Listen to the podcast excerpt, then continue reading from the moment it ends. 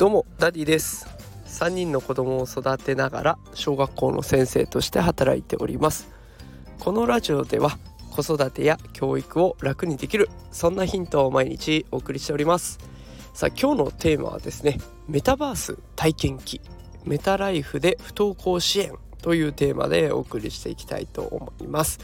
これメタライフっていう横文字が出てきちゃってますけれどもこれ簡単に言うとゲーム感覚でメタバース空間を楽しめるサービスのことなんですね。であのこの放送の概要欄にこのメタライフのリンクを貼っておきますのでもしよかったらねあの試してみてください。私のノートのリンクの中にこれが入ってますので是非そちらから飛んでいただければと思います。でこのメタライフなんですけれどもタイトルの画像にある通り何ですかねちょっと昔のゲームのような感じでいろんなキャラクターがいますけれどもこれがあの全部分身アバターになってるんですね。それぞれいろんな人の名前が書いてあると思うんですけれどもそこのお名前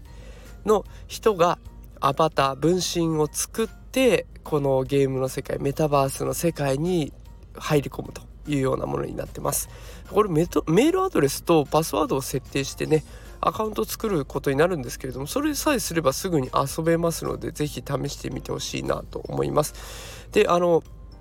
そういった手続きを、まあ、踏むだけでこれ結構ねいろんなことに使われているので面白い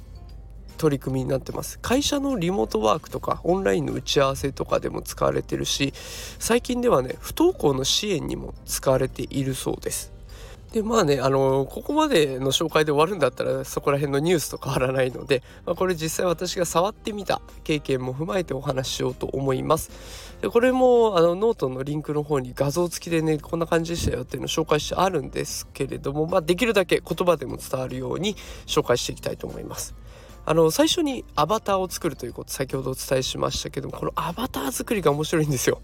え体の体型だったり髪型ひげがあったり眼鏡があったりともういろんな組み合わせを楽しむことができてしかも色も変えられるっていうことでもう誰とも重ならないアバターっていうのが完成していきます。で人間だけじゃなくてねモンスタータイプもあるんです。うさぎちゃんだったりとか宇宙人だったりドラゴンだったりねいろんなのがあります。でこのアバターを設定するとマイクとカメラの設定を聞かれるんですね。あのズームで言うとミュートにしますかとかカメラをカメラオンにしますかみたいなそんな感じです。だから聞く専門でこの世界に入ることもできるんですよ。私が今回行ったメタライフの世界ではスペースっていうところなんですけれどもスペースでは私が子供が寝た後にねそこに入っていったのであの聞く専門で行きました。それでも十分面白かったのでここからその中身の方に紹介していきますね。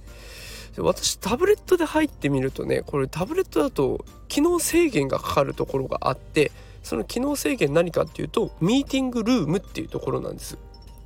でミーティングルームって何ができるかっていうとそこにいるメンバーと画面ズーム画面みたいなのをパッと開かれて近くにいるメンバーの顔が見れた状態で打ち合わせができる話ができるっていうものミーティングルームといいますか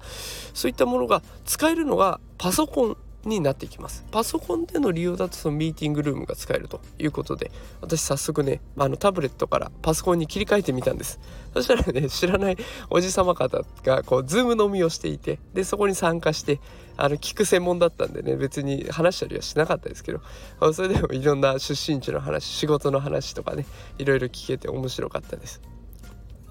で、えーと、そのミーティングルーム以外の、まあ、タブレットでもスマホでもどこでもできるもの何かあるかっていうといろんな人と会話ができるっていうのがこのメタライフの大きな山場というかポイントになっています。いろんな人がこの空間にいていろんな部屋があるんですよ。座布団が引いてあるこのタイトルにあるような部屋もあれば教室みたいな部屋もあったりしていろんなところにいろんなアバターがいるからその人の近くに行くと自動的に喋れるようになるんですね。でそこでこう最近ハマってることを喋ってみたりとか最近やってる仕事について話してみたりとかっていうもう突発的にいろんな人と話すことができるっていうこういうことができるのがメタライフというものになってきます。でこれが不登校支援につながるということを最初にお伝えしましたけれどもどうやってつなが使えるかっていうところを私なりに考えてみたらやっぱりね授業よりも人とのつながりっていうところがこのメタライフを使うことのとってもいいところだなと思っています。あの授業でも使えるっちゃ使えるんですけれどやっぱりね周りが面白すぎてこう集中できないんですよね。であの不登校の子が抱える問題がいくつかありましてそれこそ勉強追いつかないんじゃないかとかあとは孤立っていう問題もあります。で孤立っていうところはやっぱり学校に行かないっていうので人とのつながりが持てない。でそうするとどうしても孤立になっていきがちだっていうところですごく問題視されてるところなんですね。でこれはメタライフを使えば解決できるんじゃないかと思います。